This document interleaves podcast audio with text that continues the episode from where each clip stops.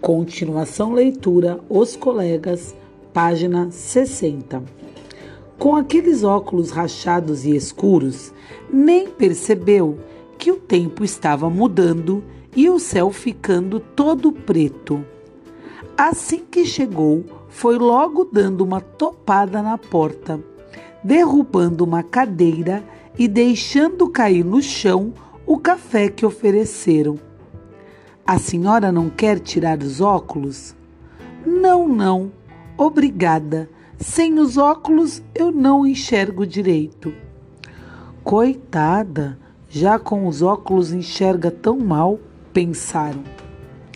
E enquanto Voz de Cristal contava a história que tinha inventado para provar que era dona de virinha e latinha, os funcionários da prisão olhavam espantados para a roupa dela e iam lendo as manchetes dos jornais. Na blusa, bem em cima, tinha uma que dizia: Procura-se o urso que fugiu do zoológico. Acharam que ela era uma mulher bem esquisita, mas fora disso, não teve problemas. Acreditaram na história. E depois, Voz de Cristal foi na companhia de dois guardas procurar Virim e Latinha.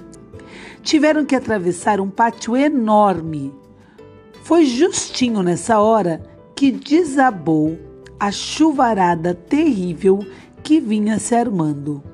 O jornal, logo empapado, começou a se desfazer daqui, a escorregar dali, Voz de Cristal percebeu que estava perdendo a saia. Ai, gemeu em pensamento. Estou ficando de perna de fora, apressou o passo. Atrás dela, um dos guardas parou intrigado com a perna peluda que viu parecer.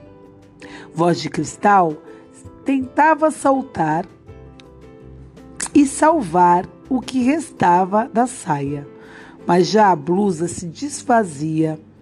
Uma das mangas caía, a outra ela procurava segurar e tentando segurar a blusa, ela perdia o resto da saia. Ai, ai, ai, gemia cada vez mais alto em pensamento. Desatou a correr.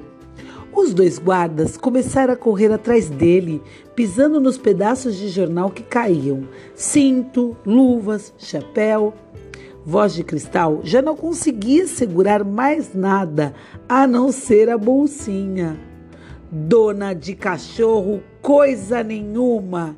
É um urso! berrou um dos guardas.